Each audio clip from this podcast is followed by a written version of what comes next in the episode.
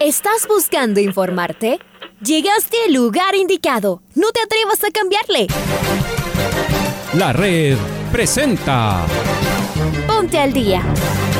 Información deportiva al instante sobre la actualidad de los equipos ecuatorianos muchos goles y el drama que tanto disfrutamos. Los albos se pusieron en ventaja con doblete de Adolfo Muñoz. La Libertadores Femenina cuenta con sus 16 equipos. Con la conducción de los periodistas de la red, Raúl el Profe Chávez y Andrés del Pichón Villamarín. Mucha información que... Amigos, amigas, hola, hola, ¿qué tal? ¿Cómo les va? ¿Cómo están? Tengan ustedes de muy, pero muy buenos días. El placer de poderlos saludar. Acá estamos en una nueva edición del Noticiero al Día de la Red Hoy jueves, ¿no? 18 de agosto del año 2022. Arrancamos, comenzamos, iniciamos esta programación deportiva. Les saluda Andrés Vilamarín Espinel en compañía de Leonardo Durán. Tengan ustedes el mejor de los días. Arrancamos con los titulares. 9 de octubre arrancó ganando el cuadrangular final de la Copa Ecuador. El 31 de agosto se realizará un nuevo Congreso Nacional de Fútbol. Liga Deportiva Universitaria continúa con su preparación de cara al duelo de este sábado frente al Cumbayá. Además se recordó un año de la partida de don Rodrigo Paz Delgado. Aucas viaja hasta Ambato intentando retener el liderato. Jugará frente al Macará en el Vista el sábado. Por su parte, Barcelona sancionará a hinchas que ingresaron bebidas alcohólicas a la suite del pasado fin de semana. Señoras y señores, en la red llega Alfonso Lazo Ayala con el editorial del día. Richard Carapaz ya se encuentra listo para emprender una nueva aventura en el más alto escalón del ciclismo mundial. Llega la Vuelta a España como uno de los favoritos y en diálogo con nuestro enviado a la cobertura periodística, Patricio Javier Díaz, se lo escuchó contento, de gran ánimo y según dijo, muy motivado. Entrenó en Ecuador, luego estuvo en el Tour a Polonia y llega como el líder de Lineos a la Vuelta. Su equipo tendrá cuatro debutantes muy jóvenes y sin embargo el tricolor cree que eso será una motivación extra por aquello de que querrán mostrarse. Tendremos una linda oportunidad en esta vuelta. La vuelta comienza mañana en Utrecht, en los Países Bajos. Allí se realizarán tres etapas. No es la primera vez que comienza fuera de España.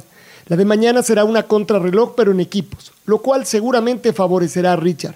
El lunes, que es descanso, viajarán a España y comenzará lo mejor. Hay sobre todo tres etapas de alta montaña y una contrarreloj individual que podrían definir la carrera. Además, habrá ocho finales en alto con un recorrido total de casi 3.300 kilómetros en 21 etapas. Richard esta vez no es el máximo favorito. Comparte ese honor con nombres tan ilustres como el del tricampeón reinante Primos Roglic, recuperado de sus caídas en el Tour. También estará el australiano Jay Hindley, quien derrotó a la locomotora en el último giro. El talentoso belga Remco Evenepoel, quien deberá demostrar que puede con la montaña. El portugués Joao Almeida, quien tuvo que abandonar en Italia por COVID, busca revancha. Y varios siempre protagonistas, como Alejandro Valverde, Nairo Quintana, Miguel Ángel López, Simon Yates, Enric Mas o Mikel Anda. Tendremos una cobertura gigante como ya lo hicimos en el Giro. Todas las mañanas estaremos con el cierre de las etapas directamente desde las metas de las mismas con Patricio Javier Díaz. Y a lo largo de nuestra programación y en nuestros canales virtuales tendremos a los protagonistas, comentarios y todos los detalles de la tercera grande del mundo del ciclismo. Acompáñenos en este nuevo sueño del Richard Tricolor que tanto admiramos. Preparándonos para el Mundial de Qatar, la red acompaña a nuestros tricolores por el mundo. Escuchábamos a Alfonso Lazo con su editorial y ahora nos metemos de lleno en lo que aconteció la noche de ayer en Milagro con goles de Gabriel Cortés y Gualberto Caicedo. 9 de octubre venció a Mucho Burruna en Los Chirijos, una victoria fundamental para seguir el camino a una posible final de este torneo. Maite Montalvo nos trae detalles de lo acontecido ayer en el estadio Los Chirijos. ¿Cómo te va, May? Bienvenida. ¿Qué tal Andrés? ¿Cómo estás? Un fuerte abrazo para ti, eh, siempre a la gente un cordial saludo para todos los que nos escuchan a través de los 102.1 FM de la red. Empezó, empezó el cuadrangular final de la Copa de Ecuador con esta gran victoria 2 a 0 del 9 de octubre versus Mushugruna. Los goles fueron anotados por Gabriel El Loco Cortés, que en dos partidos jugados ha anotado ya su tercer gol en esta competición, y de Gualberto Caicedo, que también sigue sumando en la tabla de goleadores. Esto le da unos primeros tres puntos al equipo de Silvano Estacio, que hasta el momento se ha quedado como el director técnico del equipo octubrino y que seguro va a continuar ya que no hemos recibido notificación de que estarían buscando otra alternativa. De hecho, fue una muy buena lectura del director técnico de Silvano Estacio al momento que refrescó líneas y que permitió tanto el ingreso de Gualberto Caicedo en su momento, de Ricardo Phillips, que viene siendo quien asiste a Loco Cortés en el primer gol. Entonces existió acierto en cuanto a tener las variantes en su punto para que el 9 de octubre pueda tener estos tres puntos en un partido que parecía tener eh, algo de complicación, que Mushugruna tuvo algunas alternativas y opciones para marcar, sin embargo careció de precisión y ahí es cuando el 9 de octubre pudo aprovechar y tener esos primeros tres puntos. Recordarles que este cuadrangular recién empieza, son todos contra todos.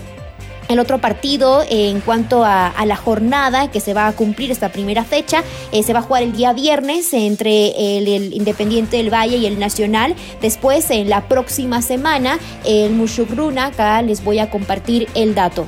Recibirá al Independiente del Valle, Mushugruna y Bebé, y después el Nacional que tiene también que recibir al 9 de octubre. De esa manera, eh, sería la próxima fecha. Como les digo, todavía el viernes se tendrá que jugar y buscando hasta finales del mes de septiembre cuáles van a ser los dos mejores equipos de este cuadrangular. Regreso contigo Andrés con mucha más información deportiva aquí en la red.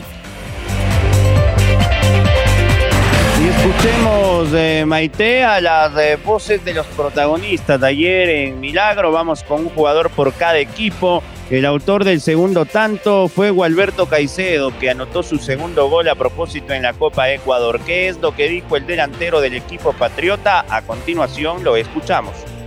Sí, sí, muy contento por poder adoptar nuevamente un gol en la Copa Ecuador. Contento, sabemos que trabajamos el día a día con el profe Silvano y gracias a Dios nos está dando la oportunidad de poder jugar, tener más minutos y poder anotar en este campeonato que es muy lindo. ¿Qué se habló más que nada en el medio tiempo? Porque se veía un partido un tanto trabado, por lo menos en la primera parte del compromiso. En el segundo tiempo con otra mentalidad, con, con, la parte deportiva también enchufada de otra manera para que finalmente puedan ganar este partido pues de una manera eh, categórica. Eh, en los primeros minutos sí se nos complicó un poquito, el equipo estaba controlado, el equipo estaba muy cerrado, el equipo mucho runa, pero después de la expulsión nos dimos cuenta que se vinieron los espacios. Eh, gracias a Dios Gabriel pudo anotar el, en el primer gol. Eh, hubo desesperación en el equipo rival y comenzaron a salir a, jugar y bueno, por eso hubo más espacio y pues se pudo anotar el segundo gol. O Alberto, tranquilidad, aunque es por la mínima diferencia, pero tranquilidad porque se termina ganando. Sí, sí, contento, contento. Sabemos que hemos venido algunos partidos que no se han dado, pero con estos partidos que venimos ahora ganando vamos a coger más confianza y sabemos que en cada partido, en cada fin de semana nos vamos a hacer más fuerte para poder sumar en cada fin de semana de la 3. Ahí Gualberto Caicedo en declaraciones emitidas para el canal del fútbol. También ante este mismo medio, finalizado el partido, Santiago Jordán, el delantero del equipo del Musurruna, decía lo siguiente. Hicimos un buen primer tiempo, tuvimos la más clara y bueno, después también el segundo yo creo que tengo la más clara ahí que no puedo convertir y ahí viene el gol y ya también la expulsión, así que se nos hizo muy, muy complicado y bueno, no, no pudimos ni empatar, no nada. ¿El resultado termina siendo justo? En el segundo tiempo sí, pero capaz que si hacía el gol yo eh, no, no terminaba así, pero bueno, ya está. Ahora a doblar la página, tenemos un partido el domingo y bueno, después seguir por la Copa, hacer lo mejor posible que se pueda.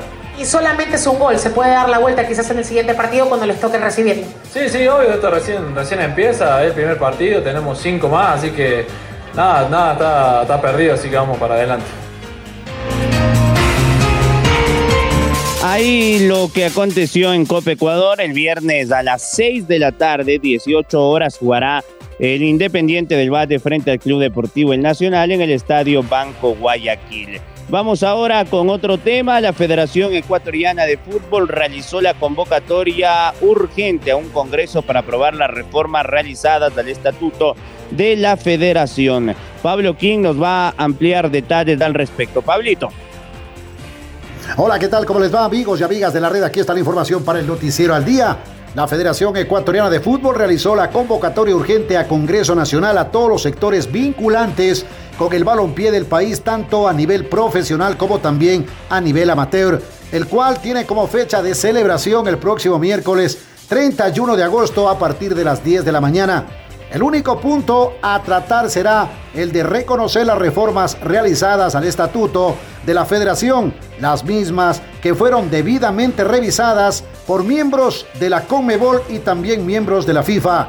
Luego de que se conozca cualquier novedad al respecto y su posterior discusión, si así fuese el caso, esta deberá ser sometida a votación para su aprobación respectiva. Por ahora, la Federación Ecuatoriana de Fútbol hace una pausa en los preparativos de la selección ecuatoriana para meterse en este tema tan importante que tiene que ver con esta reforma reglamentaria. Los delegados del fútbol profesional serán designados y acreditados en la forma establecida en el artículo número 37. En cambio, los delegados del fútbol aficionado serán acreditados por el artículo número 33 del Estatuto de la Federación Ecuatoriana de Fútbol. Hasta aquí la información deportiva, amigos y amigas de la red. Abrazo, Pablito, hasta dentro de un ratito en la primera luz de la red. Y ayer se llevó a efecto un año de la partida terrenal de don Rodrigo Paz Delgado, ¿no? Que el año 2021 dejó de existir en los Estados Unidos. En las redes sociales de Liga se recordó a quien es considerado su dirigente más exitoso y sin duda uno de los dirigentes más influyentes y destacados, si no el mejor de nuestro balompié. Eh, vamos a escuchar al presidente de la Comisión Económica, el doctor Isaac Álvarez, que habló en jornadas deportivas eh, sobre la carta emitida por Liga Gol TV por el tema de los horarios eh, y varios detalles de interés vinculados al elenco Azucena. Acá las palabras del doctor Isaac Álvarez.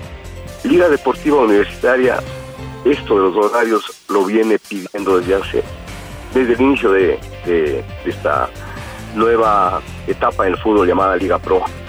Por los horarios, y solo por citar un ejemplo, recuerde que en la final del 2018, cuando el club, el rival nuestro, trató de mover el horario para que fuera un horario por la tarde, eh, nosotros hicimos la presión para eh, el canal que tiene los derechos lo pusiera en la mañana como en efecto fue eh, en otras circunstancias hemos pedido el horario de, sábado a eso de las 4 de la tarde por los motivos que ustedes expresaron muy, muy bien y es el hecho de, básicamente eh, no tener el transporte, eso ya es un tema de ciudad eh, y como usted bien lo notaba, Alfonsito, las ciudades crecen, pero a veces los servicios, y no quiero echar más que un comentario, no, empezar con una polémica, pero sí tenemos que mirar que el transporte público en Quito, que es una ciudad que si bien no es eh, nocturna como otras ciudades del país mismo, pero sí las actividades ahora se, se prolongan un poco más, sean sábados o domingos. Eh, Alexander nos ha demostrado esfuerzo, trabajo, un honor, está convocado para esta, esta fecha FIFA eh, que diga está los dos justamente, eh, Vida y, Alvarado, nos, hace, nos alegra mucho eso. Y sí, la opción de compra de, Alexander está ahí, trabajé con él hace mucho, ayer precisamente, y de verdad, tanto él como Liga queremos hacer un estupendo match para que sea bueno tanto para él como para Liga. Pero sobre todo, ustedes saben que priorizamos los deseos del jugador.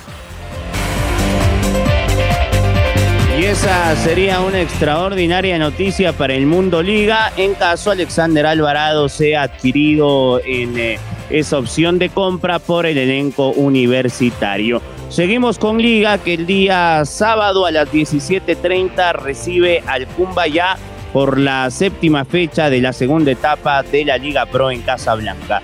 Las palabras de su técnico, de Luis Francisco Sube el día, a continuación. Siempre es importante ganar ese tipo de encuentros porque somos dos equipos fuertes, con historia, una especie de, clásico con muchos antecedentes, etcétera. Así que era muy importante para ganar. Aparte, estaban arriba nuestro, esto nos permitió pasarlos a ellos y bueno, y seguir sumando. Las formas fueron buenas, me parece que el equipo estuvo bastante ordenado, el equipo combinó varias acciones para generar situaciones de gol y por sobre todas las cosas los vi concentrados. Había una atmósfera muy linda de parte de, toda la gente, de, la hinchada de liga y eso nos, nos hizo cerrar un partido bastante completo a pesar de que eh, hubo momentos de- del encuentro que fueron más que complicados por, el rival, ¿no? O sea, porque ellos también juegan. En cuanto a las conclusiones, siempre digo lo mismo, hay que ir pensando partido a partido, como lo dije en la anterior conferencia. Cada partido tiene su particularidad, su- su- su- sus inconvenientes. Y bueno, lo importante es que mm, volvemos a jugar de local. Lo importante es que ganamos el último partido, eso también te da un poco de confianza. Pero atentos como lo hemos estado siempre, ¿no? Y tratando de, mejorar como, como plantel. Eh, el rival, como dije, tiene sus, sus virtudes, viene bien. eh, eh, dos empates, un triunfo, entonces creo que están levantando y bueno, eh, acá no hay rivales ni fáciles, ni, ni- menores, ni nada, son todos los rivales difíciles, ¿no? Así que con todo el respeto que se merece trataremos de hacer un, un gran partido. Las palabras de Sube el Día. Vamos ahora con eh, el ídolo del astillero a través de un comunicado de prensa. Barcelona Sporting Club dio a conocer que ha sancionado a los dueños de una suite que subieron un video a redes sociales cuando ingresaban bebidas alcohólicas al estadio. ¿Cómo es eso, mi estimado Luchito? ¿Qué ha pasado? Bienvenido. ¿Qué tal Andrés? Un gusto saludarte. ¿Recuerdan ustedes un video que se hizo viral en las redes sociales de unos hinchas de Barcelona que ingresaron bebidas alcohólicas a una suite? Eh, a través de un comunicado de prensa, la administración del estadio Banco Pichincha informó que se ha procedido a imponer una multa económica a los propietarios de dicha suite por eh, ingresar algo que no es permitido. Este acto manifiesta también el comunicado es considerado por el club como ilegal y va en contra de las disposiciones establecidas para los partidos que jugamos como local en nuestro estadio.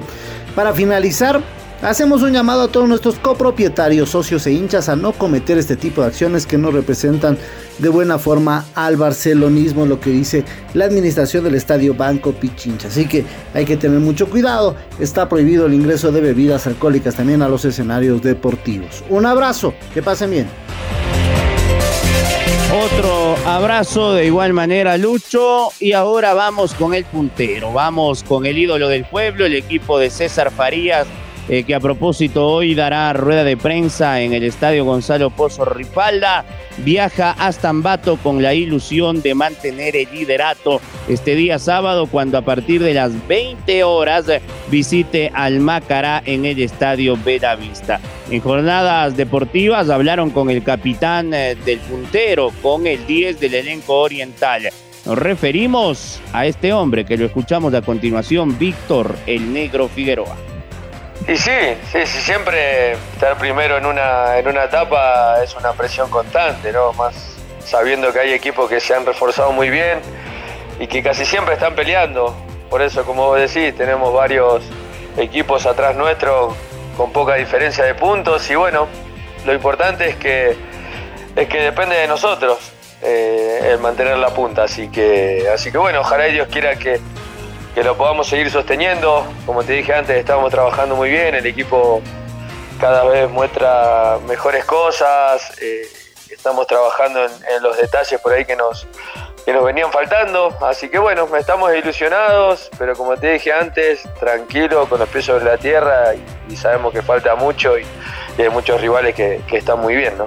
Yo creo que estamos aprovechando muy bien los espacios.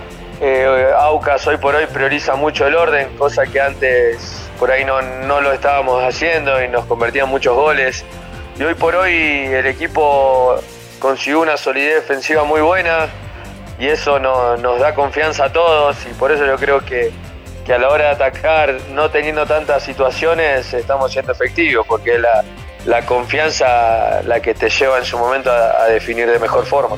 Sí, yo creo que más que nada porque se generó un, un plantel muy competitivo. Eh, si bien dijiste, tenemos tres nueve que, en cualquier equipo del fútbol ecuatoriano podían ser titulares y hoy por hoy se están peleando un puesto y la verdad que eso a nosotros, a todos, nos llena de, confianza, de que ellos estén bien y, y de que le quede una y la metan también le da confianza al equipo como la solidez defensiva. Así que, sí que bueno, pero la suerte de que, de que, llegó César, eh, el plantel se, eh, se dio cuenta que cualquiera puede jugar, puede tener la posibilidad y yo creo que eso nos llevó a mejorar a todos.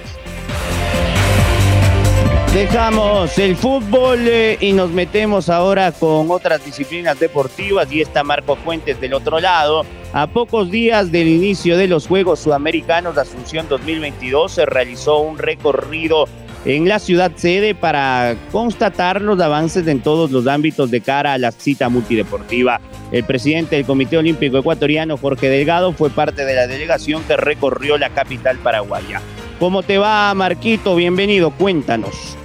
¿Qué tal Andrés? Amigos y amigas de la red, qué gusto saludar con ustedes a esta hora para contarles que el Comité Olímpico Ecuatoriano informó que a pocos días del inicio de los Juegos Odesur Asunción 2022, el presidente del eh, Comité Olímpico Nacional, Jorge Delgado Panchana, participó de una visita de seguimiento que se realizó a la capital paraguaya, misma que será sede de esta competencia multideportiva entre el primero y el 15 de septiembre.